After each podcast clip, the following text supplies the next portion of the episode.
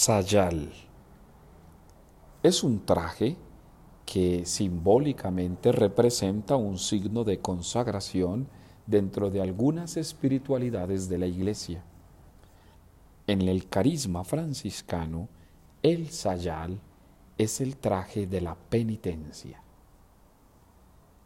Por ello te quiero invitar para que en esta cuaresma descubras el sayal con el que te debes vestir. En la espiritualidad franciscana, el sayal es de color café, lo que representa el color de la tierra, pero también es el signo de la penitencia.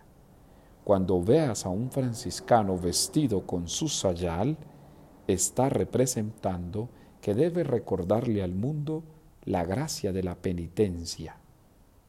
Pues bueno, en la cuaresma debes aprovechar los vestidos de sayal, es decir, aquellas maneras de vestirse que la vida requiere, no de pretensiones y de bellezas estereotipadas, sino que debes vestirte de aquella simplicidad que necesita la vida.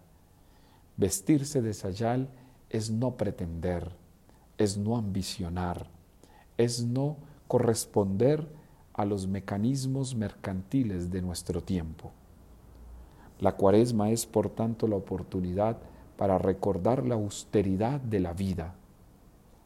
Vístete de sayal, vístete de simplicidad, vístete de poquedad. Solo así la conversión entonces tiene verdad en tu corazón.